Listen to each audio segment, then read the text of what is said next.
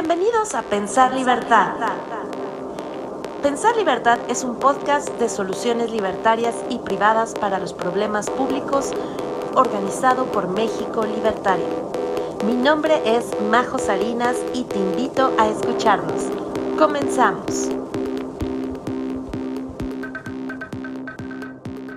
Hola, ¿qué tal? Muy buenas noches. Bienvenidos a un miércoles más de miércoles libertarios. Mi nombre es Majo Salinas. Eh, por ahí sí, Pedro me puede confirmar que es mi, mi coadmin. ¿Me escucho bien? Nada más que me confirme con un emoji si me están escuchando bien. Fuerte y claro, mi querida Majo. Buenísimo, muchas gracias, estimado Pedro. Pues bueno, ya estamos aquí. ¿Qué creen amigos? Pues estoy transmitiendo desde Panamá. Ahora eh, la vida me, dio la oportunidad de estar en este hermoso país y entonces, eh, bueno, eh, no podía yo dejar de hacer este Twitter Space, de estar presente como conductora, pero pues sí, estoy conduciendo desde el hermoso país de Panamá y efectivamente pues por acá me ha tocado saludar a mucha gente de muchos países. Evidentemente están los comentarios, está hablando acerca pues de lo, el reciente triunfo de Javier Milei en, Argentina. Eh, por acá eh, les cuento, he encontrado gente pues de Paraguay, de Argentina, de México, de Chile, de Brasil. Y todos están como eh, expectantes de este triunfo de Javier Milei. Entonces, evidentemente, México Libertario no podía quedarse atrás acerca de este tema. Y pues eh, consiguió eh, el presidente de México Libertario, Víctor Becerra, la oportunidad de entrevistar a eh, pues, nuestro invitado, Agustín Belgode, Belgodere, quien pues evidentemente nos va a hablar más a fondo de, este triunfo de Javier Milei. Y bueno, antes de, de, comenzar, recordarles que sigan las redes sociales de México Libertario, tanto en YouTube, en Facebook, porque ahí luego se hacen los conversatorios, se hacen videos, entrevistas, etcétera. Entonces, para que tengan pues acceso a todos estos contenidos que hace México Libertario con mucho cariño para todos ustedes y para todos los que les interesa defender la libertad. Pero sobre todo, visiten la página de www.mexicolibertario.org, diagonal Freedom. Ahí van a eh, poder encontrar pues lo que son papers y eh, artículos intelectuales de gente brillante que ha derramado eh, pues toda su inteligencia y toda su sapiencia en artículos que tienen que ver con la defensa de la libertad. Entonces no se los pierdan ahí en la página de www.mexicolibertario.org diagonal Think Freedom. Ahí es donde ustedes van a poder encontrar toda esta información y podrán, eh, pues ahora sí que tener acceso a lo que da poder a, los seres humanos, que es el conocimiento. No olviden que el conocimiento es poder y que si ustedes se informan, si ustedes tienen datos, si tienen referencias, es mucho más sencillo darle batalla a los populistas, a los que quieren eh, vender eh, luego discursos en los que pues terminan solo empobreciendo a los países. Entonces, es una invitación a documentarse, ¿sale? Y bueno, creo que por ahí eso es lo que quería comentarles. Empiezo a leer los saludos en lo que llega nuestro invitado. Por ahí Mirri nos dice, buenas tardes. No se escucha desde hace dos minutos. Ya iniciaron. ¿Qué? ¿Cómo me dices eso? Neta, nadie me ha escuchado todo lo que he estado diciendo. No, sí, Majo, al principio, antes de que comenzaras. Es que la, la emisión empezó y todavía no se escuchaba. Muy buenas noches, perdón aprovechando saludos desde, desde la Ciudad de México, Guanajuato. Como dice aquí también mi abuelito don Rafa, Guanajuato y Panamá unidos hoy. Gracias Exacto, exacto. Poniendo el nombre de México muy en alto, orgullosamente, así es. Eh, bueno, por aquí creo que ya está llegando nuestro invitado eh, a través de la cuenta de Redes en Acción, si no me equivoco. Eh, ya le mandé invitación para que suba. Entonces ya nada más esperando a que acepte la invitación para que podamos comenzar. Les voy diciendo cómo es eh, la dinámica. Eh, por ahí, Amilcar Ronald Dice, saludos desde Bolivia. Saludos hasta Bolivia, que la libertad esté presente por el hermoso Bolivia. Un abrazo. Y bueno, como les decía, la dinámica de este space eh, va a ser de la siguiente manera. Nuestro invitado va a darnos su exposición, eh, va a hablar sobre el tema y posteriormente de que él termine, eh, vamos a abrir los micrófonos para que puedan hacer preguntas, para que puedan eh, dar su opinión. Eh, y ojo, cuando ustedes hagan su exposición, su pregunta, después que hablen, pues se quita el micrófono para que no se haga como un monólogo de que vuelvan a hablar y tal, y así pueda haber chance de que más personas estén participando, ¿sale? Entonces, bueno, así es como es la dinámica. Les recordamos que este space está siendo grabado para eh, subirlo en formato podcast. Todos los demás eh, entrevistas y podcasts que hemos hecho los pueden escuchar en Pensar Libertad en Spotify. Entonces, pues ahí para que lo tengan presente. Y ahora sí, vámonos directamente a presentar a nuestro invitado que ya está aquí con nosotros. Eh, es importante decirles que, bueno, al final ah, e, es como esta, esta forma de que nosotros queremos acercarles eh, esta información a ustedes. Entonces, em, eh, eh, nuestro invitado de esta noche es Agustín Belgodero y él es de Redes en Acción. Y pues bueno, Agustín, bienvenido, ¿cómo estás? Buenas noches. Muy buenas noches a todos. Este, estamos unos minutos antes, pero bueno, está bien.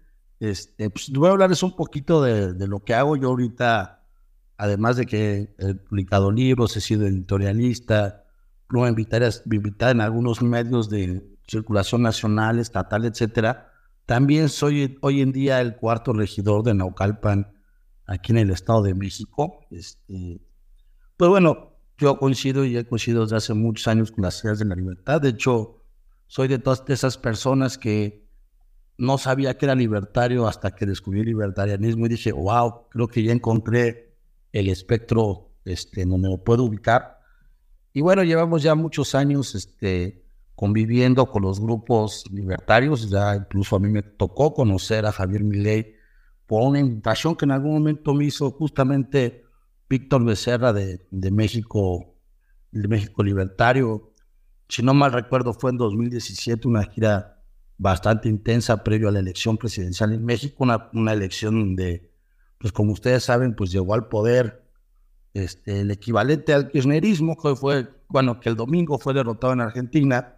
Este, y bueno, pues hoy estoy invitado a hacer algunas precisiones este, sobre esta elección, más en la lógica electoral. No sé si tengan algo que comentar, algo que decir. Vamos para unos minutos, ah. díganme.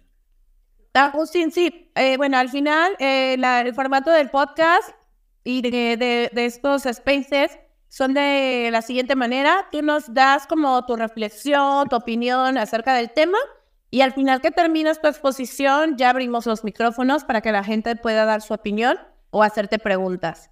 Entonces, a partir de ahorita te dejamos los micrófonos para que tú nos des tu, tu eh, perspectiva, eh, justo ahorita lo que nos mencionas, ¿no? que te tocó, pues, conocer a Miley la, eh, eh, la oportunidad que México Libertario fue el primer think tank que trajo, de, lo trajo invitado a, Javier.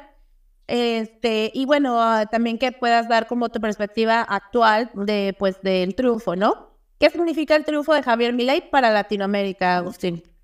Claro que sí. Miren, antes que nada, este, quiero decirles algo que escuché hoy que fue al presidente López Obrador, no felicitando a mi ley, este, al contrario, despotricando. Me parece que mostró su cara de un común y corriente socialista resentido. Este, y, bueno, no me extraña, todo se trata de él. Este, lo han cuestionado sobre el tema de las masacres. El señor ha dicho que pues, la prensa está en su contra. Este, se le ha cuestionado sobre algunos temas sobre su gestión y siempre es víctima sobre las masacres que hay en México, etcétera, etcétera. Entonces, pues la verdad es que esperar algo distinto de él, de, de, de Canel, de Maduro, pues era, me parece impensable. Eso lo quiero decir y lo digo hasta con cierto punto alegría, porque eso nos pone de un lado de la historia que es el correcto. Eso es lo primero que quisiera comentar y eso va mucho de auge o, tiene mucho que ver con el contexto internacional en que se dio el triunfo de Milley. Este, me parece que para todos los aquí presentes pues no es ajeno, más allá de que Javier Milei sea libertario, pues que pues, la realidad es que tuvo mucho apoyo de la, de la derecha internacional. Este, y, venía en un, en, un, mecanismo de este, donde la derecha ha venido ganando elecciones, distintos tipos de derecha. Parece que hay que entender, a ver, habrá muchos acá que digan el libertarismo no es de derecha. A mí me parece que ideológicamente no lo es, pero si es, intentamos colocarnos en un espectro, nada más es para tener una ubicación en un mapa, pues me parece que no es necesariamente lastimoso que lo digan así, ¿no? O sea, a mí no me importa dónde nos ubiquen, pues. Pero lo que es una realidad es que muchas de estas derechas tienen coincidencias con nosotros, sobre todo en los temas de carácter económico, este, incluso las derechas tradicionalistas, las derechas conservadoras, etc. Y, bueno, voy a partir de la fecha más o menos del primer debate. Todos acordarán que el primer debate de Javier Milei fue el 1 de octubre. Este, unos días después, el 7, fue este ataque de Hamas, este, de este grupo terrorista en contra de Israel. Es un ataque brutal, un ataque, la verdad es que muy lamentable. Es que todo el mundo libre ha censurado, pero me parece que fue un distintivo en el mundo entero este, en las posturas de muchas personas que defendieron a este, este ataque este, me parece que muchos de esos casos de la defensa de Hamas y, y de la supuesta invasión a, este, ¿cómo se llama? A Palestina, pues me parece que viene más del antisemitismo puro, pero también fue, fue un, un, momento en el que las izquierdas mundiales refrendaron, este, ¿cómo se llama? Este, pues, sus luchas, ¿no? Y, ponerse del lado del terrorismo, pues me parece que marcó en gran parte del planeta e, ese, ese símbolo que para ellos es unitivo, que es, era, ¿cómo se llama?, apoyar a, los palestinos. Este, en este caso, más que a los palestinos, a Hamas, pero al final del día me parece que, que la tónica fue eso. Luego vienen, unos días después, el triunfo de, Daniel Novoa en Ecuador. Bueno, hubo distintas elecciones, algunas quizás no vale mucho la pena mencionarlas. El PDL, el PDL ganó el 22 de octubre, por ejemplo, en Japón. Este, ¿Cómo? Por ejemplo, en Bulgaria, este, el GEPS reafirmó un, un, triunfo importante en las elecciones locales, pero me parece que no es, no es, no es de mayor trascendencia eso. Lo que sí me parece que es de trascendencia es este, este, triunfo de Novoa. Me parece que este grupo, este grupo sí viene vinculado a lo que es el triunfo de Milei, incluso su vicepresidente, este, Verónica Abad, esa es una mujer de, de convicción libertaria, este, y, la verdad es que ya se veía ahí fuertemente la influencia de parte del, discurso, del discurso de Millet en las propuestas de este joven que además hay que decirlo es empresario, es un hijo de uno de los empresarios más importantes de su país y fue además su padre uno de los contendientes contra Correa contra Correa en su momento. Y otro triunfo que se dio, recordemos que después viene el debate del 10 de octubre, que parece, yo te voy a hablar un poco de los debates, me parece que también es importante, es el triunfo que se da el 30 de octubre en Colombia. Nosotros vimos ese día, en esa fecha, un devastamiento total del petrismo. Básicamente perdió todas las ciudades importantes, Bucaramanga, Barranquilla, Cartagena, Medellín, Cali, Bogotá. Este, el ex candidato del centro derecha de lo que es el, el por ejemplo, Fico Gutiérrez ganó Medellín con el 74% de los votos, que son un poquito, ahorita veremos los resultados de algunas de las provincias, este, el resultado que tienen algunas provincias este fin de semana en, Argentina, ¿no? Y, y bueno, el, caso de Carlos Fernando Galán, que además es hijo de Carlos Fernando Galán, aquel candidato que asesinó Pablo Escobar cuando le cerró paso en las elecciones presidenciales. Bueno, pues hoy gana, este, o el 30 de, el mes pasado gana justamente, este, ¿cómo se llama? Su elección, este, ¿cómo se llama? En Bogotá. Bueno, en esta lógica de resultados, empezamos a ver que es notoria ya me parece que en el mundo, en Europa, por distintas razones, algunas son razones más de, carácter, más de carácter este, en contra, por, ejemplo, como puede ser en Europa, de la existencia de, de migraciones, etcétera. Me parece que en América es por la pobreza y por la, por la falta de condiciones económicas que vive, la falta de libertad, sobre todo las económicas en América Latina son muy notorias. Empezamos a ver que las izquierdas empiezan a perder fuerza en el planeta, este, incluso en el propio Polonia, pues gana la centro derecha, la, a la derecha dura, pero la verdad es que son triunfos constantes de las derechas, pero sobre todo los de América Latina enmarcados en torno a Milei. Y digo en torno a Milei porque sin duda alguna es la figura primordial este, de la lucha del libertarianismo y que además es una lucha que muchos grupos conservadores, ahí lo vimos con su presencia en CIPAC, lo vimos con su presencia, hay que decirlo, con el Vox de España, pues han enmarcado para, para ellos este, enmarcar un triunfo propio. Aquí dejo la primera reflexión, que la primera reflexión sería a todos los libertarios de México y de América Latina que no permitan que nos roben este triunfo. Miren, este, eh, a Viley, pues, evidentemente lo acompañaron grandes, grandes libertarios, por ejemplo, el caso de Ricardo Manuel Rojas, el juez, que además este, hace unos años yo también tuve la oportunidad de conocerlo en México con un libro extraordinario que se llama Resistencia no violenta, regímenes autoritarios de base democrática, si no mal recuerdo. Si me equivoco en el nombre, mi querido Víctor me corriges, este, pero me tocó conocerlo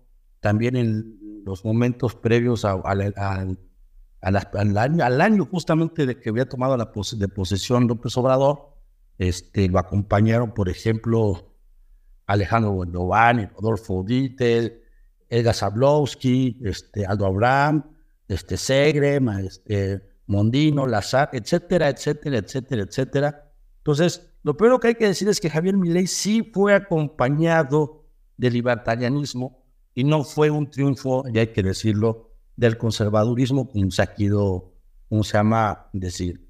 Dos, hay que decirlo con toda claridad, Javier Milei de ninguna manera, de ninguna manera, y eso hay que ser muy enfáticos, es un carácter de ultraderecha. Milei es un hombre que cree en el mercado, este, que tiene un planteamiento este, muy parecido al de Rothbard, de Hayek, me parece que todos aquí compartimos, y que a pesar de que no tenemos una convicción total en términos de lo que es la democracia como sistema de gobierno, me parece que la democracia es un sistema de gobierno muy deficiente, es, lo mejorcito que tenemos ahorita. Decían eso otro día en el space que, que tuvimos la oportunidad de hacer después del triunfo, este, decían varios, bueno, pues ahorita vamos a votar por Xochitl porque es lo que hay. Bueno, pues la democracia hoy por hoy es lo que hay.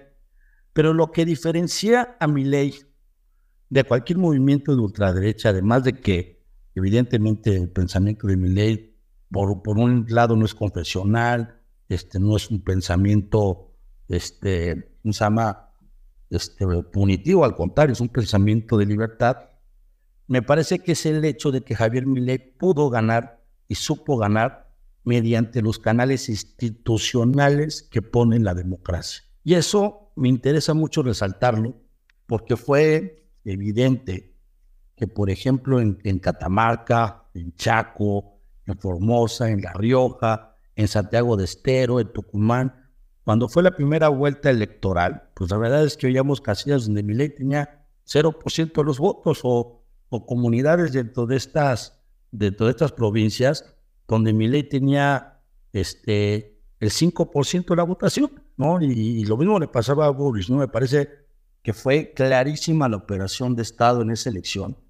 Y a diferencia de lo que vemos con los populismos, sobre todo con los populismos de izquierda, este, rechazar el, resultado electoral, vimos un Javier Milei que salió a pelear una segunda vuelta sin siquiera mencionar la evidente falta de pues, no, no sé cómo decirlo porque no quiero usar la palabra fraude electoral, pero las evidentes anomalías que hubo. Me parece que en ese momento el Estado argentino echó a trabajar toda su maquinaria. Y evidentemente lo que estaban buscando ellos pues, era ganar en primera vuelta, ¿no? Este, previo a eso, además, hubo una campaña de miedo este, que fue muy efectiva.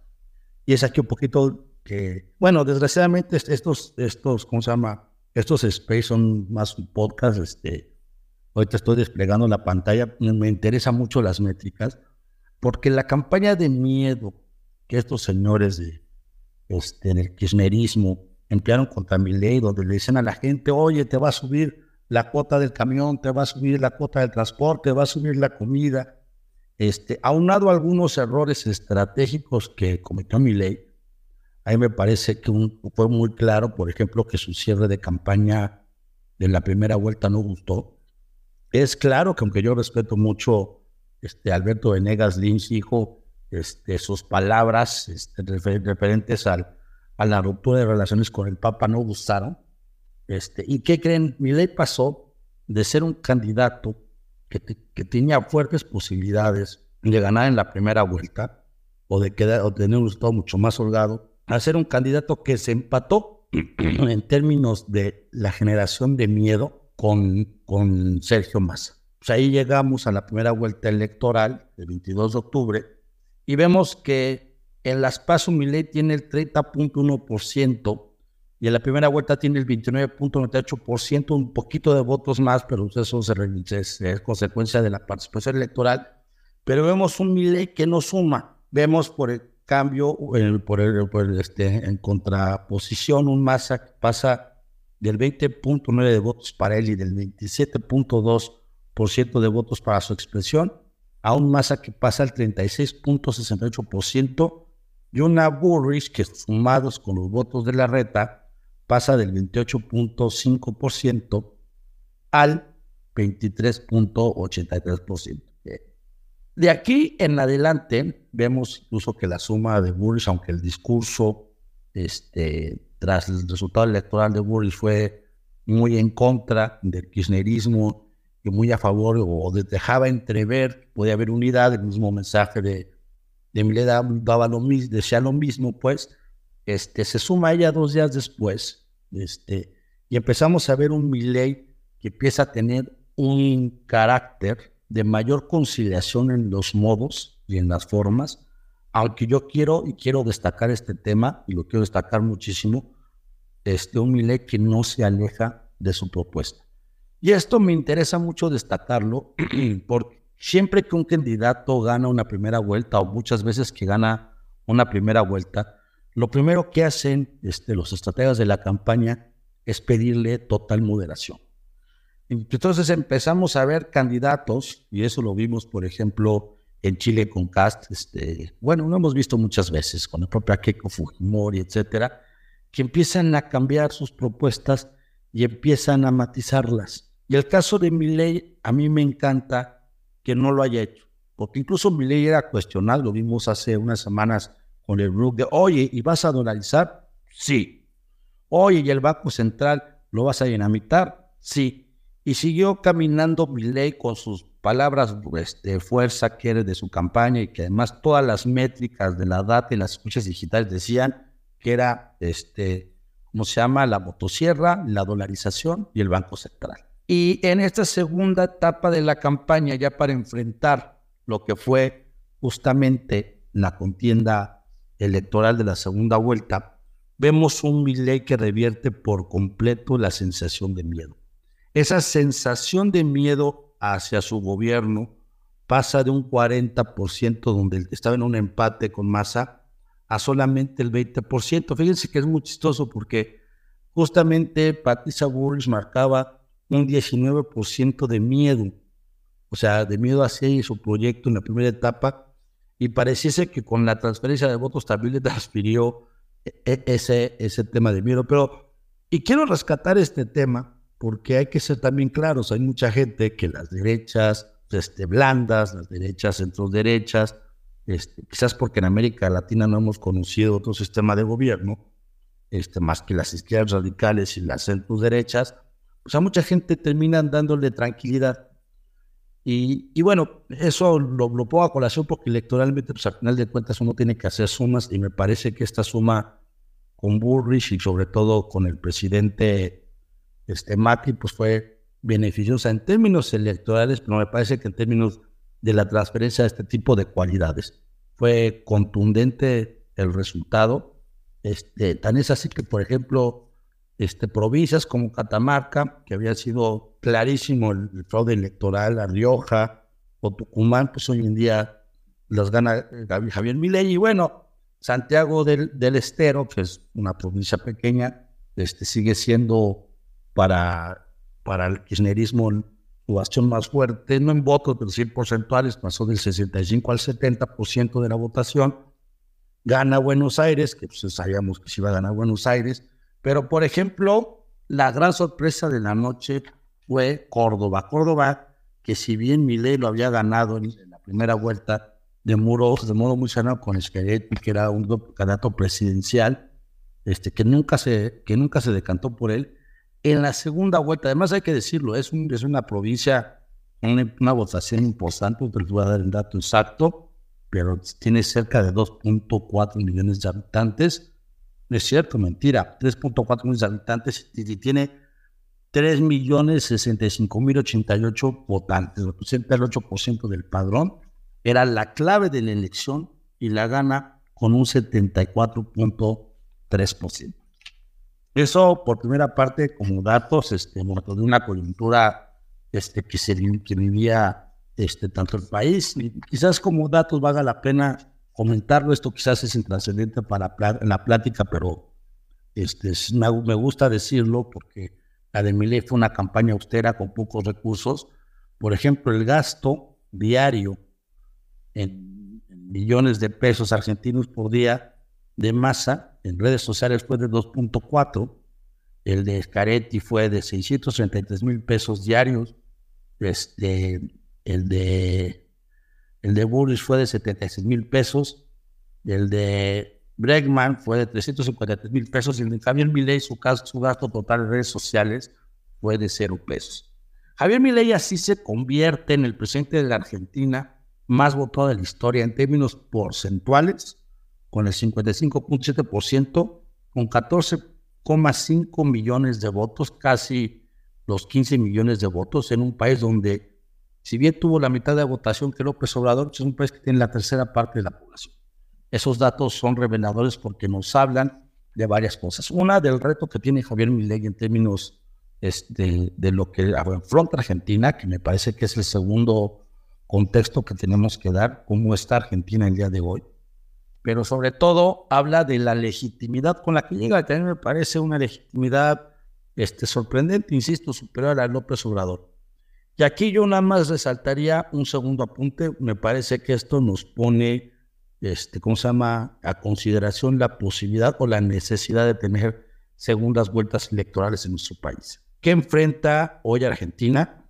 ¿Qué enfrenta la Argentina que, hoy, desde a partir del 10 de diciembre, gobernará Javier Milei, pues enfrentará una inflación del 172, del 142% anual. Fíjense nada más, este, una deuda de 405 mil millones de dólares, o sea, el 85% del PIB en deuda, mientras las reservas del país son apenas de 24 mil millones, una pobreza del casi 50%, que eso mucha gente cree que es poco, pero cuando tú visualizas una Argentina que a principios del siglo pasado tenía un PIB per cápita cuatro veces superior al nuestro y hoy en día tiene un PIB per cápita como el nuestro, te das cuenta que frente a la potencia que fue Argentina, pues realmente es un tema escandaloso, tener un 50% de pobres, un país que lleva 113 años de los últimos 123 viviendo prácticamente.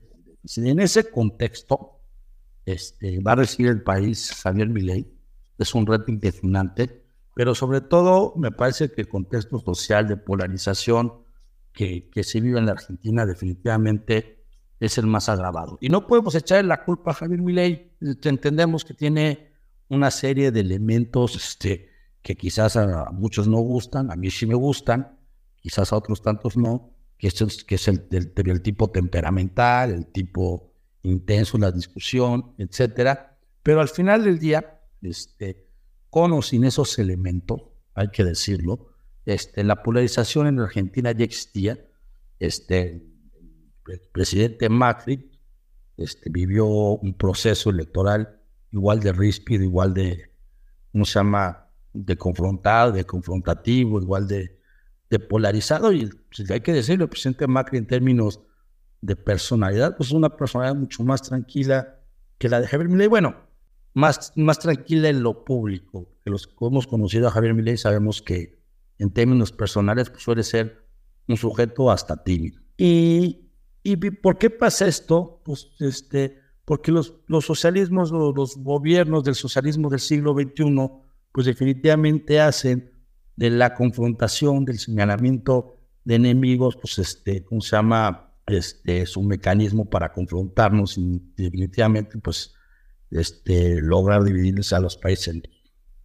A ver, el kirchnerismo, porque hoy escuchaba un comentario simplista, también lo hago como apunte, este, realmente tenían en Sergio Massa su mejor opción política, no, no me parece que fuera una elección, como simplistamente escuché yo hace apenas unos días, donde el kirchnerismo buscara entregar. Al contrario, vea, a ver, ¿qué tenía el kirchnerismo enfrente? Pues tenía a Scioli, tenía a Solá, tenía a tenía a Zabaleta, a Kisilov, o sea, realmente era imposible para el kirchnerismo tener un, candidato este, menos impresentable que Massa. Massa, y además, sobre todo, a mí me, parece que el que vio este, el último debate, este, el del 12 de noviembre, pues se habrá dado cuenta que es un cínico profesional. No deja de ser un político este, con grandes formas, eso hay que decirlo. No solamente venció un sistema Milei, un sistema eh, como el argentino, kirchnerista, peronista, que es tan duro como lo fue el sistema priista de los años 70, 80, finales de los 60 o como es hoy en día Morena, sino además definitivamente venció al mejor político que tiene el kirchnerismo.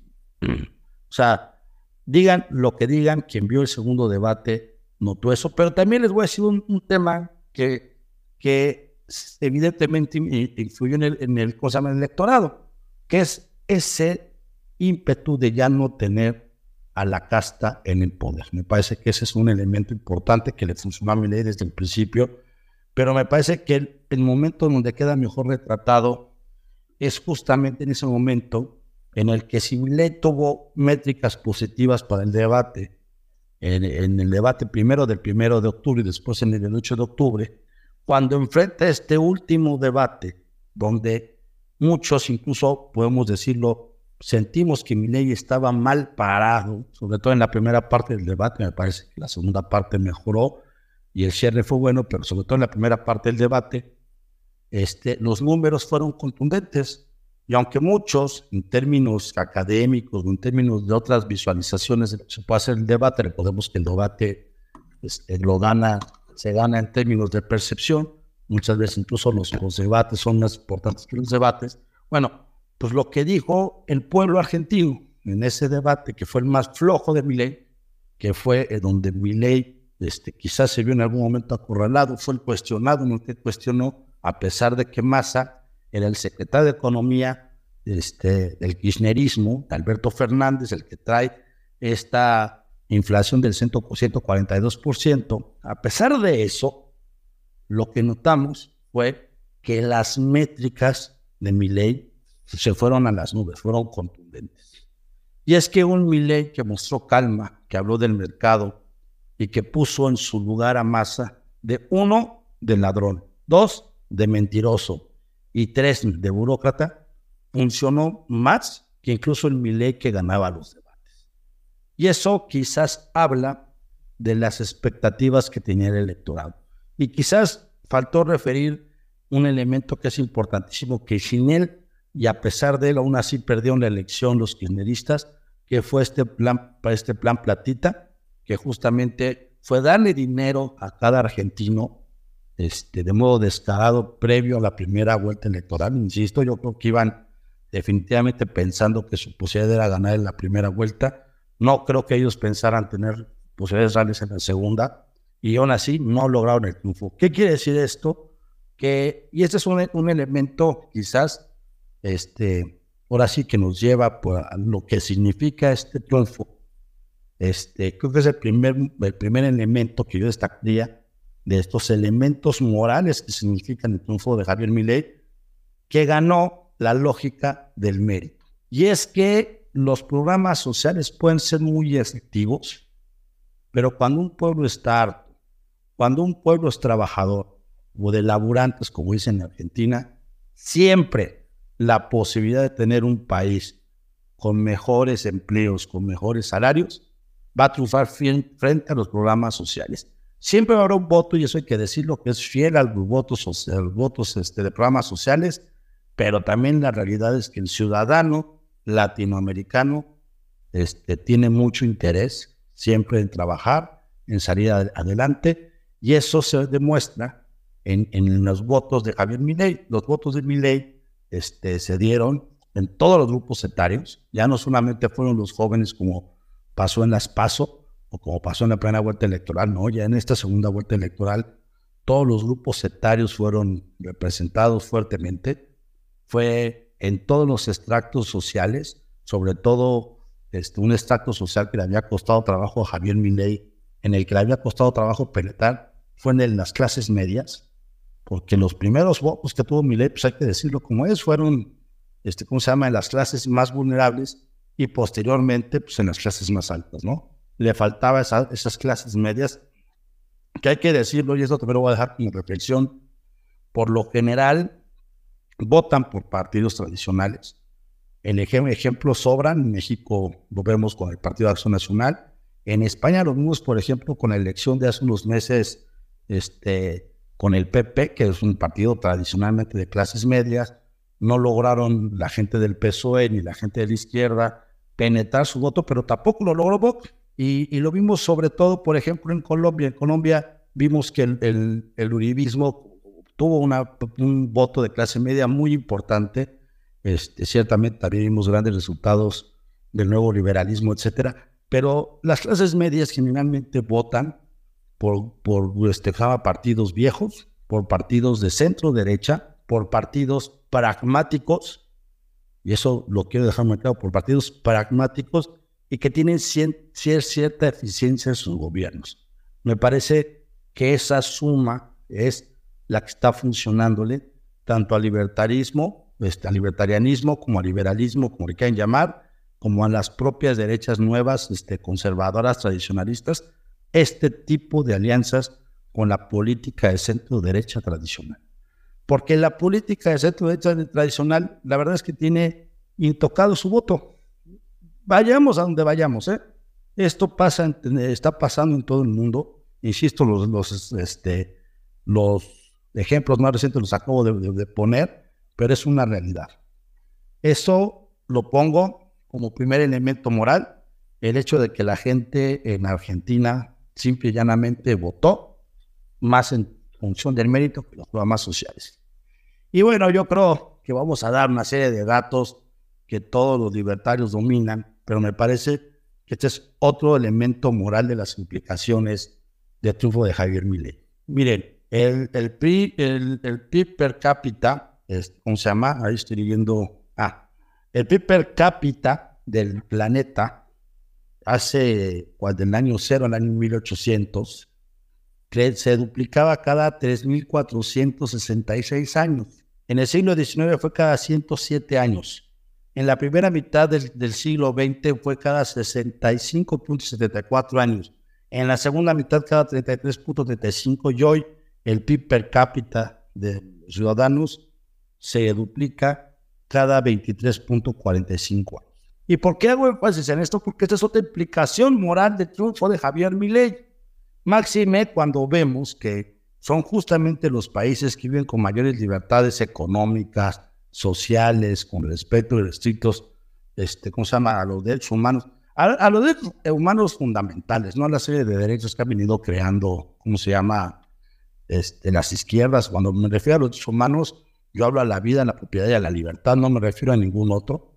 Este, y vemos que en estos países, pues, obviamente, el PIB per cápita es ocho veces superior al de los países reprimidos. Vemos que el decil más bajo es 11 veces superior este, al, al, decil medio de los países reprimidos.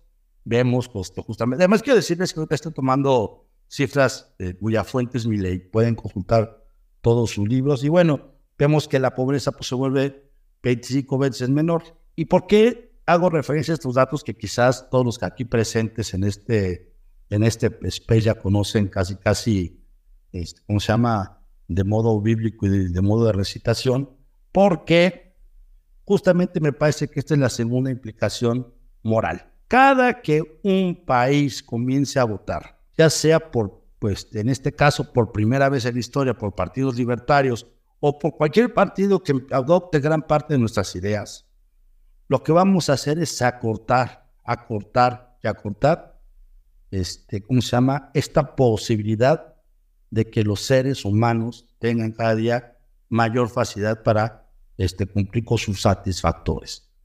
Porque definitivamente no son las prebendas, es la generación de la riqueza la que cambia, la que cambia las naciones y, me parece que muchas veces triunfa este, la izquierda porque los seres humanos este, pues no estamos este, destinados ni biológicamente en términos de que quizás vivimos en promedio 80 años a ver los cambios, este, ¿cómo se llama? Este, en las sociedades, pero mientras más acortemos justamente esta cifra de los 23.45 años para duplicar nuestro PIB per cápita, este, y mientras tengamos gobiernos cada día más liberales que permitan que eso pase, me parece que los cambios de, este, de sistema, los cambios políticos, los cambios económicos, vamos a estar más cerca de verlos. Este, una cifra que es reveladora, por ejemplo, es que del año 0 al año 2000, este, PIB per cápita se, se multiplicó por 12.9%, pero básicamente del año 0 al año 1800, antes de la llegada del capitalismo, ese aumento había sido el 40%. Diez veces ha aumentado el PIB per cápita desde la llegada del capitalismo al planeta. Y eso, y eso que muchas veces no sabemos cómo decir, Javier Milei supo decir. De Javier Milei hay que copiarle varios elementos. Uno, me parece fundamental entenderlo, que muchas veces los libertarios terminamos aceptando ser parte de proyectos de, las derechas, muchas veces parte, los, de los proyectos conservadores. Vemos el libertarianismo español está sumado a Vox o al PP, Vemos al libertarianismo en otros países, por ejemplo, está el caso de Ecuador, sumado a, Daniel Novoa, que me parece que es un personaje digno, decente, pero tomando nada más el espacio del vicepresidente. Cuando nosotros, y el ejemplo lo acaba de poner Javier Milei, tenemos lo suficiente para encabezar los proyectos políticos. Y en todo caso, que sean las derechas conservadoras, las derechas tradicionales, las nuevas derechas o las viejas derechas, las que nos sumen. Porque al final del día, al final del día, las principales decisiones que toma un gobierno de frente a su pueblo son de carácter económico. Y eso es fundamental entenderlo. De nada sirve una política social este, si lo que hace es devastar este, a los países como lo hicieron otros señores en Argentina con una deuda del 85% de su PIB. De nada sirve la abolición del aborto, lo voy a decir como es, este, en términos legales, o sea, prohibirlo permitirlo si no hay políticas intermedias, pero sobre todo si no hay comida que llevar a las casas. Entonces, lo primero que debemos entender nosotros es que tenemos que enfrentar el reto de construir partidos políticos de corte libertario. Y créanme que no vamos a ser mal recibidos. Ayer Wall Street, a un día del triunfo de Javier Milei, este, este, demostró la bienvenida que se le puede dar a un libertario en el instante que las acciones de las empresas argentinas subieron hasta un 42%. Digo, hay que entender lo que significa la este, el tema bursátil, la bursatilización de, ¿cómo se llama?, de la economía. No implica que Argentina esté salvado, lo que implica es que la llegada de mi ley puede hacerle llegar a las empresas argentinas de una manera mucho más ágil, mucho más sencilla y sobre todo con menores intereses, recursos. Vimos ya el interés de multinacionales que no estaban en Argentina por instalarse en ese país.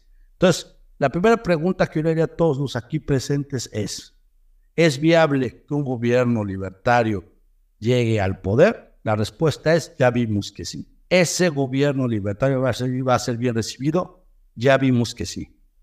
¿Ese gobierno libertario va a gobernar con populismos? Ya vimos que no. Porque los mercados nunca reaccionan positivamente a los populismos. No faltará el que me diga, no, es que mi ley es populista. No, mi ley sigue la lógica de Rothbard de usar el populismo como un mero mecanismo para el ascenso al poder, este, máximo en estas democracias emocionales que hoy en día vivimos.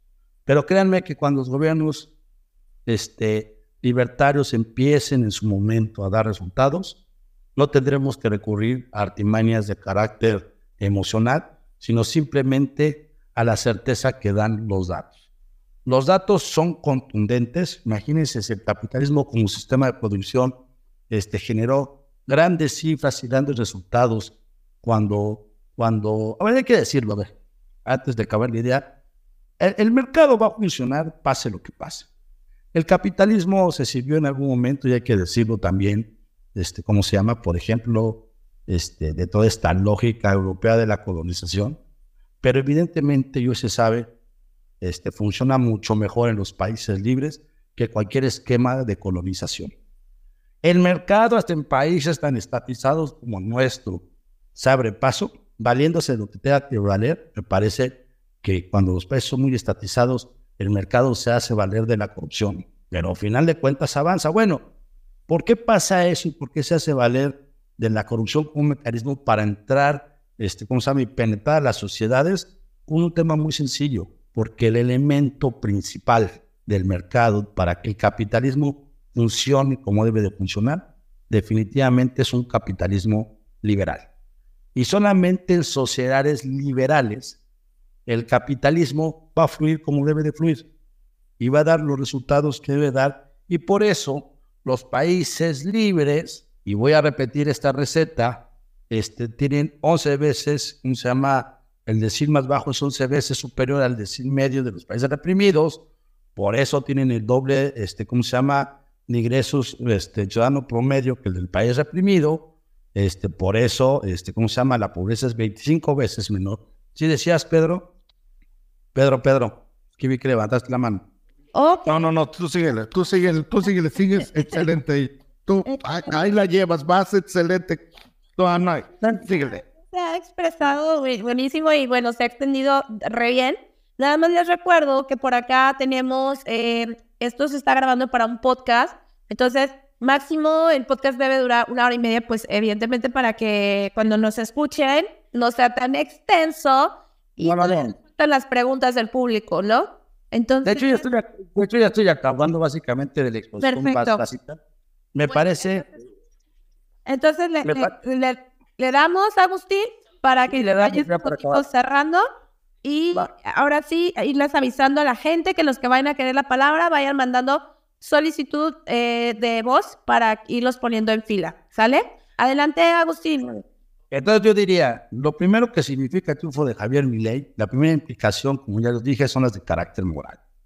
Prevaleció la lógica, este, evidentemente del capital, evidentemente de la meritocracia, que ha deshecho a la izquierda, que moralmente es inaceptable que lo deshagan, la segunda implicación que tiene y lo segundo que significa este triunfo de Javier Milei no es el triunfo del outsider, es el triunfo del hombre que es capaz de decirle a su pueblo que no importa, este, ¿cómo se llama? Este, la asistencia social, si hay empleos. Es el hombre que es capaz de ser entrevistado y cuando le dicen, oye, ¿qué va a pasar en seis, siete meses que tu programa de gobierno empieza a dar resultados? Y para el conductor dice, no. Y con total responsabilidad le dice, un problema monetario como la inflación no lo puedo detener en menos de dos años. Es el triunfo de un hombre que fue capaz de decirle a su pueblo que los proyectos políticos se construyen en 15, 20, 35 y 40 años. Todo lo contrario a lo que hacen los populistas. Los populistas nos responden o nos, o nos ofrecen, mejor dicho, este, ¿cómo se llama? Soluciones inmediatas. ¿Y qué creen? ni dan soluciones inmediatas, ni dan soluciones a mediano plazo, ni dan soluciones a largo plazo y cuando nos damos cuenta, los países están en quiebra. Argentina, el día de hoy, tiene un presidente, y lo digo porque todavía está en funciones Alberto Fernández, peor que el presidente mexicano. Es más, me atrevo a decirnos porque además este, este año, justamente en mayo, se cumplieron 20 años de la llegada al poder de Néstor Kirchner. Me atrevo a decir que López Obrador frente a los presidentes argentinos, que, este, es más, no solamente del kirchnerismo, que ha tenido Argentina desde Perón a la fecha y desde este, el regreso a la democracia a la fecha, sería un buen presidente al lado de todos los demás.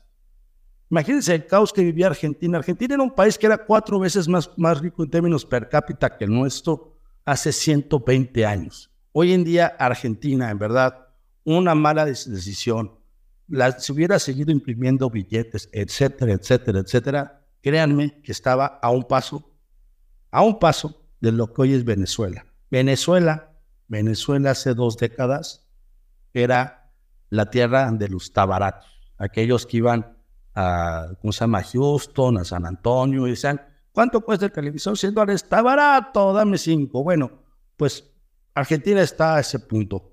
Y la última reflexión, y lo vuelvo a decir, es momento de agruparnos, es momento de visualizarnos con la posibilidad de participar políticamente de modo activo y no tenemos por qué adherirnos a proyectos de derecha que no nos representan. Y si alguien quiere sumarse a nosotros, de donde venga, como lo dijo Javier Milei, es bienvenido, pero la agenda, como lo hizo Javier Milei frente a Macri y frente a Burrich, la tenemos que marcar nosotros. Es cuanto hasta el momento.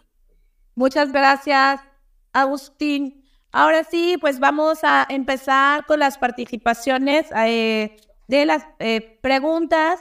Por aquí creo que mi estimado Pedro, eh, nada más déjame, te digo, Agustín, que Pedro se extiende. Entonces, Pedro, vamos a darle un poquito, pues, de candela para que, porque me estoy quedando un poco sin, sin el internet. Recuerden que estoy desde Panamá. Vuelvo a avisar, estoy desde Panamá, chicos. Entonces no tengo como que el internet tan, tan flexible. Así que bueno, adelante mi estimado Pedro y luego creo que por acá Alejandro también está pidiendo la palabra. Primero Pedro y luego Alejandro. Muchas gracias, querida Majo. Este, Agustín, de veras un reconocimiento a tu tiempo y a tus palabras. Agustín Belgodere, este, realmente es un gusto tenerte eh, como siempre aquí con México Libertario. Digo, siempre has, has estado presente en muchos de los eventos de México Libertario y hemos tenido este, ese apoyo, se ha sentido ese apoyo y, y, ese interés que siempre has tenido, Agustín, para, para, este, para esta organización. Un saludo, hablando de organizaciones a la Alianza Libertaria Iberoamericana, que está aquí como nuestro coadministrador, y a nuestra querida Ana Montes de Oca, que también está, está por aquí, a eh, los miembros del Partido Libertario Perú, sí, peruano, que también están aquí con nosotros, que son parte también de la Alianza, eh, eh, de la Alianza Libertaria Iberoamericana. Eh, trataré de ser lo más breve, ¿te acuerdas? Este, creo que estábamos también el domingo, Agustín, en, el, en el space que tuvimos con, con Partido Libertario, este, pues disertando de, eh, disfrutando el momento de la elección este, de nuestro eh, querido economista eh, Milley. Vemos el, el, lo que pasa en, en las elecciones de otros países, y pues recordamos que la democracia es el peor sistema de gobierno que ha existido en la humanidad, a excepción de todos los demás, como decía Sir Winston Churchill. Vemos cosas que nos gustaría tener en nuestro sistema electoral mexicano, y como eso de las eh, segundas vueltas, eh, porque lo que, lo que ahorita pasó con eh, la supuesta búsqueda de los líderes que, tuvieron las dos fracciones aquí en México no existían ni está siquiera reglamentado y se fueron por la libre este, todos. Pero bueno, la segunda vuelta siempre ha sido algo que este, cada que lo vemos en otros países latinoamericanos decimos, híjole, ¿por qué no lo tenemos y por qué siempre decimos, no, ya no hay tiempo y eso vamos a dejarlo hasta, hasta el siguiente? Lo que sí podemos ver es que hay cosas que, si bien queremos, no nos gusta en nuestro sistema electoral, también hay, hay cosas que decimos, híjoles, este, a, los, a los argentinos les hace falta, eh, por lo que tú comentabas al principio, Agustín, una tuvo, tuvo mi ley una falta de equidad. Eh, esto nos costó este, sexenios, nos costó años este, tratar de, de identificar qué es lo que nos puede generar una falta de equidad y también una, este, incluso las quejas de, de López Obrador eh, hicieron eso del voto por voto, que hoy ya no hay manera de que puedan este, decir que eso es fraude porque este, ya no hay manera de que, de que se ponga en duda, en duda eso, ¿no?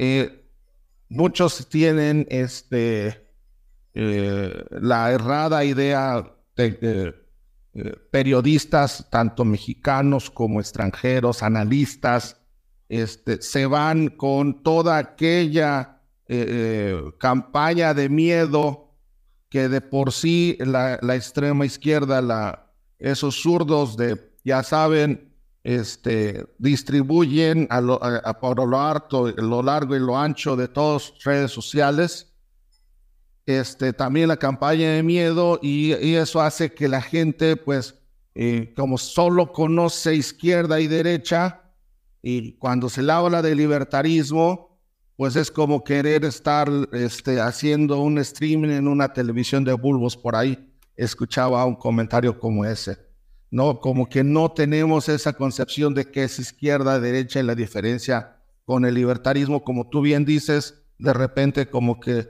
dices, pues para que nos identifiquen más, bueno, pues es lo contrario a la izquierda, pero cuando eh, la realidad es que después los de la derecha este, dicen, no, no, no, este, como tú eres pro-choice, como tú estás a favor de, de ciertos derechos de, de, la comunidad LGTB, por, por ejemplo, este, realmente eres este, izquierdista, ¿no? O sea, siempre vamos a estar en contra tanto de los dentro de la, como contra de la izquierda como de la derecha.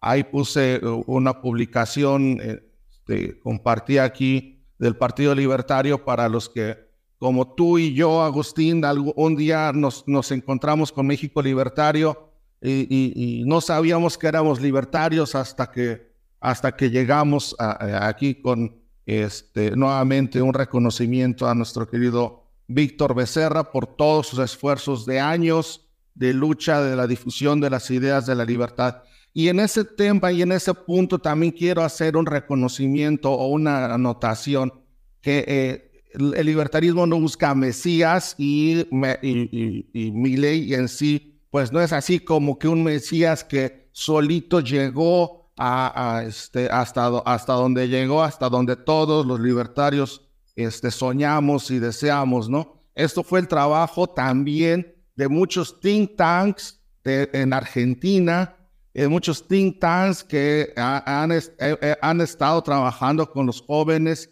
en México, en Argentina, en Perú, en Colombia, eh, en todos lados de, de, Latinoamérica, este, que ahorita estamos con la Alianza Libertaria Iberoamericana, por ejemplo, eh, es un trabajo de muchos años, de mucha gente, de muchos jóvenes que, que, que mi ley lo capitalizó y lo supo capitalizar. Sí, decíamos el domingo que eh, todo el mundo, todo mundo está buscando, está diciendo, ¿y dónde está el Javier Milei de Colombia? ¿Dónde está el Javier Milei eh, de, de, de, todos los países, ¿no? De Brasil, etcétera. Y lo que comentábamos es que realmente lo que necesitamos eh, en esos países es un millón de líderes, un millón de libertarios. Eso es lo que realmente necesitamos, porque, porque nosotros no necesitamos un Mesías que, que nos saque eh, de nuestros problemas y que como tú bien acotaste, eh, mi estimado Agustín,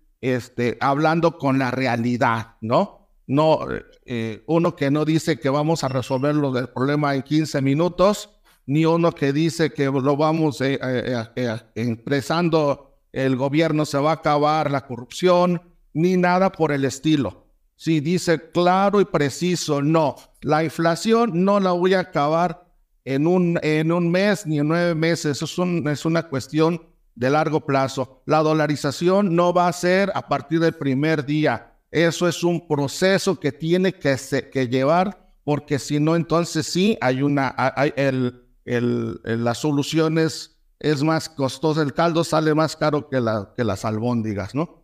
Entonces, definitivamente participaciones como la tuya, mi estimado Agustín, generan eso que, que en México Libertario y todas las organizaciones, los think tanks, eh, eh, de, difusión de las ideas de la libertad es lo que buscamos. ¿Sí? Difundir esta información, difundir la realidad, difundir lo que, lo que se busca, lo que estamos buscando y cómo somos diferentes con respecto a, a, todos los demás, cómo nos podemos diferenciar de lo que nos acusan de ser eh, ultra, extra, super, mega, este, extrema derecha, ¿no? Sí, este, eh, eso es lo que utiliza la izquierda realmente, los populismos, para todo aquel eh, grupo de gente que esté en contra de ellos, los encasillan como un solo enemigo, con un enemigo imaginario, que es, ah, y así es la manera que ellos tratan de, hacer, de engañar eh, gente, iba a decir la palabra con este, de engañar gente, ¿sí? Y que, este, pues diga, no, pues e, eso está mal porque son hasta nazis y quién sabe tantísima babosada este, dicen en contra de los libertarios. Eh, dejo hasta aquí eh, mi comentario para que haya oportunidad también de otros de, comentar o de hacer preguntas, porque eh, el libertarismo para nosotros puede ser que, que este, ya es claro, pero tardamos, bueno, yo en lo personal tardé muchísimo tiempo de estar eh, eh, estudiando, eh, participando, este, escuchando este, a gente por medio de los think tanks y, poder este, evolucionar nuestra forma de, de, pensar. Nuevamente, este, Agustín, un reconocimiento por tu hermosa participación si alguien no, este, no la escuchó completo, recuerden que queda aquí grabado para que la vuelvan a escuchar y después va a estar, como dijo ya abajo, en el podcast de Pensar Libertad. Hasta aquí es cuanto, muy buenas noches. Te agradezco, Pedro. Nada más que hacer unos apuntes. Qué bueno que comentaste este tema de que estamos un millón de, de miles, porque uno de los de las de las felicitaciones que una Miley, que me parece que él más resaltó, no fue la de políticos, ni la de expresidentes, ni la de presidentes. Fue la de Jesús Huerta de Soto. Me parece que mi ley entendió que estuvo acompañado, insisto, vi una lista hace rato de muchos libertarios que lo acompañaron, empezando por Ricardo Manuel Rojas, está acabando por Lazar, por Mondino, etcétera, etcétera, etcétera. Y me parece que esa reflexión que hizo Jesús de la Huerta de hoy es un día histórico para la libertad, solo comparable con la caída del muro de Berlín y del comunismo, que celebramos precisamente mañana. Por primera vez en la historia, una narcocapitalista se hace con la presencia de un país tan importante como Argentina y recuerda justamente los valores de Mises, de Key, de Hayek, de Rothbard, etc. Eso me parece fundamental decirlo porque a diferencia de las derechas, este, sobre todo las derechas conservadoras, nosotros no buscamos Mesías, nosotros buscamos cambiar el planeta. En segundo lugar, nada más también este, decirlo, este, miran, esos, esos temas, esos debates de la derecha, un día me decían, un, amigo conservador, oye, ¿estás a, favor o en contra del matrimonio igualitario? Y pues en contra, pero también estoy en contra del matrimonio no igualitario porque me parece que el Estado no debe de meterse en todo. Entonces me parece que si entendemos justamente, como lo dice continuamente mi ley, lo dice este Alberto Venegas Lynch, que al final del día, es el, liberalismo se parte del respeto restricto al proyecto de vida del, prójimo. Entenderemos que ni unos están bien por condenar, pero tampoco los otros están bien por estatizar, este, ¿cómo se llama? Este, las concepciones de un colectivo. Porque a mí, en lo personal, lo que cada, persona sea no me importa. A mí me interesa el valor de cada individuo y, y su valor intrínseco como persona, así de simple. La sexualidad es algo que le interesa al individuo y quizás a su pareja, no a nadie más. Y por último, suscribir lo que es de la, de, la concepción ultraderecha, porque parece que para la izquierda radical, ultraderecha es todo aquel que quiere un mercado libre, una vida en libertad, este, y cualquier otra cosa que no sea la imposición ideológica que ellos nos presentan día con día. Muchas gracias, qué amable. Eh, bueno, pues entonces ya escucharon, ahí tienen la opinión de Agustín. Vamos a continuar. Eh, nuestro eh, siguiente participante es Alejandro. Adelante, Alejandro. Hola, ¿qué tal, Majo? Qué gusto volver a hablar con ustedes. Eh, yo creo que comparar a mi ley, bueno, el triunfo de mi ley con la caída del muro de Berlín es un poquito, al menos precipitado, ¿no? Porque aún no ha hecho nada, ni siquiera ha sido presidente. Y hay que verlo desde el lado crítico, ¿no? Mi ley ya no es un, una voz del liberalismo, del libertarismo, etcétera, ¿no? Ahora es un político y hay que juzgarlo como político, ¿no? Ahora hay que verlo con ojos, ojos de críticos y dejar de, de fijarnos en lo que piensa y lo que diga, ¿no? Es lo que hace, ¿no? Entonces, eh, quería decir eso y también que a mí se me parece un populista en realidad. Eh, ¿Por qué usa medidas populistas si es un populista? ¿no? En todo caso, eh, habría que, ver ¿no? cuál es la, estrategia que está utilizando para, llegar a la, población y, me parece que el, el, lado utilitarista de defender el capitalismo es bastante, bueno, no ha funcionado hasta ahora, ¿no? Deberíamos irnos por el lado moral, ¿no? Que es el único sistema moral que, que está acorde con la vida del hombre, ¿no? Y también quería decir una cosa más. Justo he fundado con un amigo una página para difundir ideas de capitalismo. Eh, no sé si la pueda adjuntar aquí, Majo. Gracias. Muchas gracias, Alejandro. Les recuerdo que terminando de hablar, eh, los bajamos para que puedan eh, seguir, pues si alguien más quiere participar. Acuérdense que este es el momento de que soliciten la palabra quienes quieran participar. Ok, adelante, Agustín.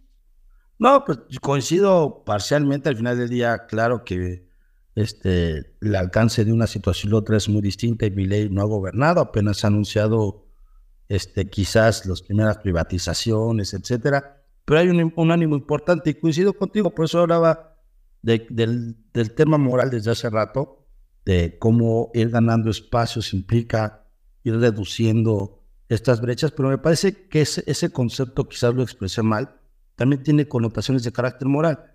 ¿Por qué reduciendo, por ejemplo, esas cifras donde la gente aumenta su PIB este, per cápita este, o lo duplica y, reducir la cantidad de años? Pues también implica que el capitalismo está sacando a millones de personas de la pobreza, implica que es una máquina de aniquilación de la pobreza, pero sobre todo implica que el capitalismo y sobre todo el capitalismo liberal se vuelve también, hay que decirlo, una máquina de prosperidad. Me parece que esos son los elementos morales que debemos de rescatar y quizás este, si lo expresé mal, pues este, ofrezco una disculpa, pero me parece que las cifras también hablan y las cifras también pueden hablar de moralidad. Muchas gracias, este, Agustín. Y bueno, por acá voy a ir leyendo algunos comentarios, eh, porque bueno, todavía no tenemos tantos, eh, bueno, ahorita ya manitas levantadas, entonces para, eh, he visto que hay bastante interacción. Eh, por aquí dice eh, Pedro que es correcto lo que dices. Pasa de ser libertario político. Para los libertarios se les debe exigir auditar a todos, no importa si es libertario o si votamos o no por él. bueno, sí, al final como libertarios tenemos que seguir cuestionando, ¿no? Así la gestión de mi ley, independientemente de que pues es libertario, ahora es un político más, entonces tenemos que cuestionarlo desde, esa, desde ese punto. Bueno, eh, por acá dice el libertario, ojalá el triunfo de mi ley indique el principio del final de la dominación socialista de la política en Latinoamérica. La libertad no tiene nacionalidad, nos toca ser libres. Y de nuevo el libertario dice, mientras una mayoría esté dispuesta a votar a favor de entregar las libertades de todos a cambio de promesas de un plato de comida diaria, la democracia nos esclavizará. La democracia debe estar limitada por los derechos individuales, incluyendo el derecho a la propiedad privada. Em, y por ahí el armenio del sur dice, ningún país del mundo puede ganar un candidato que ostenta tener en un año de gestión un 200% de inflación anual. No entendí muy bien a qué se refiere por ahí el armenio. Y em, por ahí el libertario una vez más dice, mi ley ha hecho algo muy importante, presentarle las ideas de la libertad a Latinoamérica y decirle a la gente que el gobierno les va a dar menos no es populista, el capitalismo es el sistema económico más moral. Bueno, ahí están los comentarios, ya los leímos. Eh, si alguien más quiere la palabra, bueno, es el momento. Y si no, vámonos al cierre con, eh, bueno, veo que Pedro, Pedro, pero va, se ve breve. Pedro, por favor, te tengo miedo. que luego dices que vamos a hacer breve y también te escuchen oye. Bueno, dale.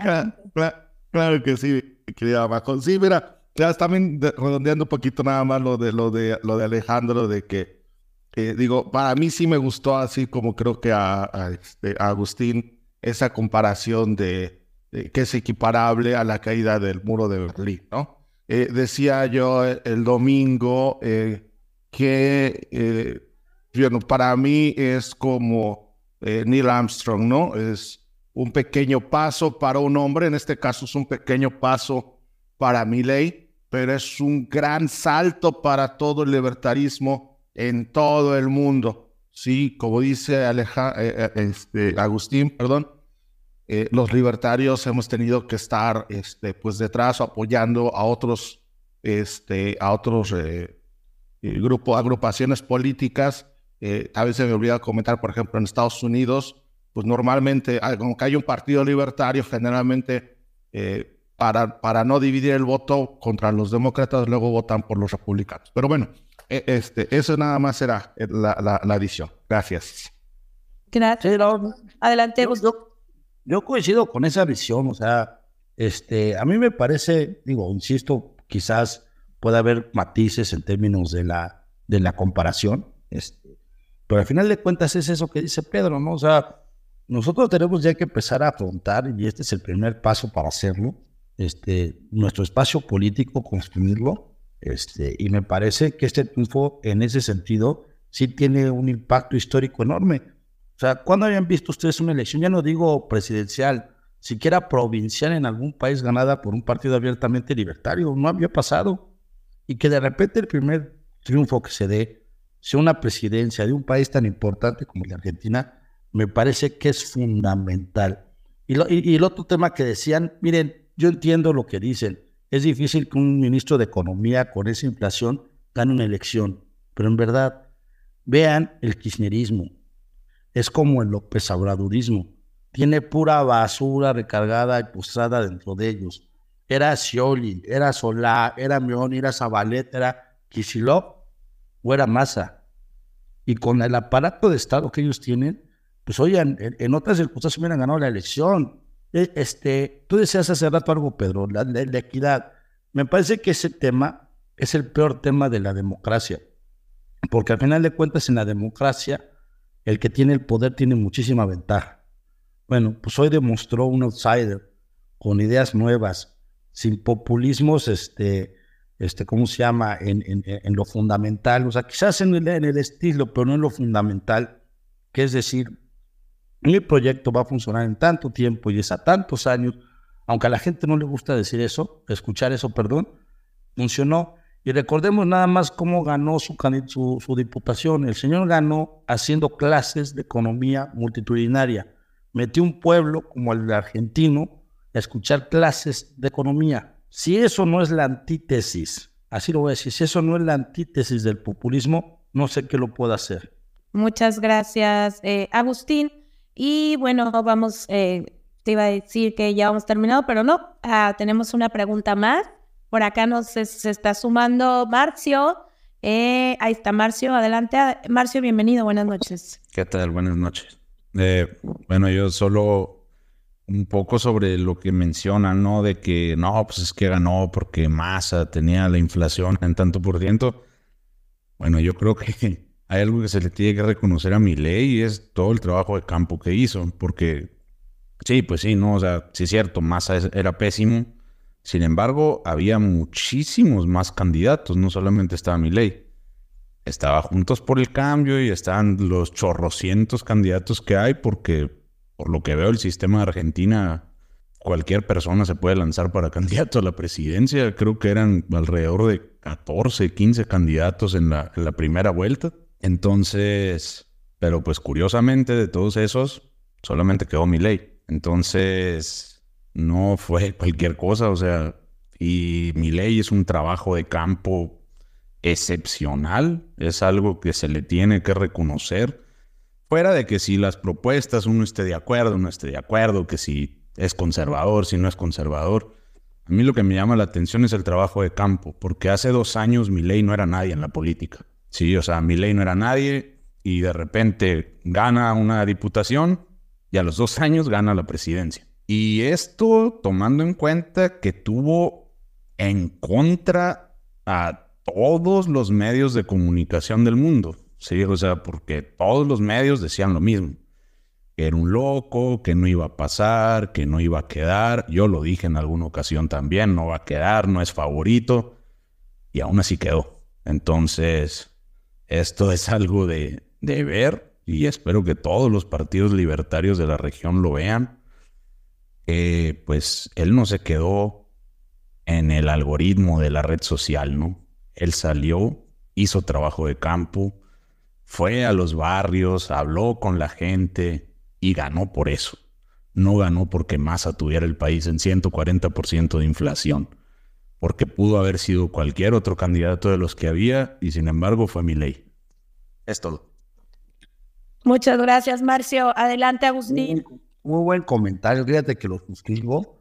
Fíjate, ahorita está conectado con nosotros Fernando Galindo. Él me acompaña en el programa que hacemos los martes. También a Minada, por cierto, que luego es grillo invitado. Pero fíjate, más de lo que dices, que me parece que la presencia de Milenio en campo fue importante, me parece que es algo que tenemos que empezar a hacer. Estructura, volvernos estructura no significa colectivizarnos, y él lo entendió muy bien. Él, él, fue capaz de construir una estructura libertaria, que luego es muy difícil con los egos que existen dentro del libertarismo, pero no es lo mismo estructurarse que, que ¿cómo se llama?, colectivizarse. Eso es una realidad. Pero fíjate que sí, tienes razón, Argentina tiene muchas posibilidades. Cualquiera que se registra es precandidato en las pasos hasta algo que no llegue al 1.5% de los votos. Hubo muchísimos candidatos, entre ellos gente conservadora de buen nombre como la doctora Brandolino, etcétera, pero se quedaron en el camino. Pero, pero mi ley tiene dos, dos, dos, fuerzas muy grandes. Una, evidentemente, lo que tú dices, este, bueno, nació en redes, creció en redes, tocó la calle, tocó los medios, pero el discurso era muy potente. Yo la verdad es que desde que vi a mi ley, y aquí tengo, ah, pues también está por ahí Abelito, por lo que estoy viendo, que también es recurrente visitante del programa, y Luis Maldonado, que también continuamente lo veo ahí conectado en Cena de Grillos. Yo desde que vi esas clases de economía, en su, en su campaña diputado.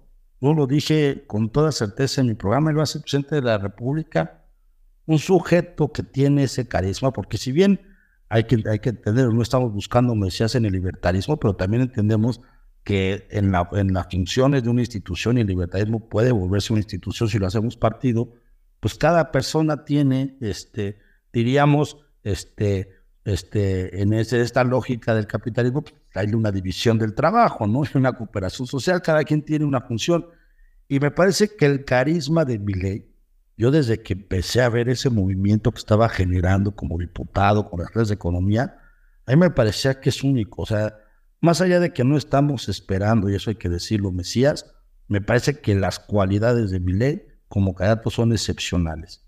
Este, yo espero en un futuro, sobre todo este, que acabemos con estas democracias emocionales que poco sirven, este, porque quizás en una lógica de una democracia menos emocional, pues hubiera sido cualquier otro, ¿cómo se llama?, libertad que hubiera llegado. En las condiciones de democracia emocional, me parece que mi ley tenía como candidato toda la sustancia para ganar esa elección.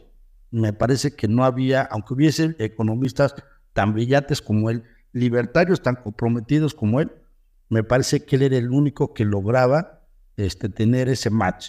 Me parece que en ese sentido Milei es único y me parece además, y esto lo voy a decir, que esto es, este es un comentario en sentido totalmente pragmático, no es un comentario que tenga una sola dosis ideológica o de convicción más allá de, lo que es la praxis este, electoral.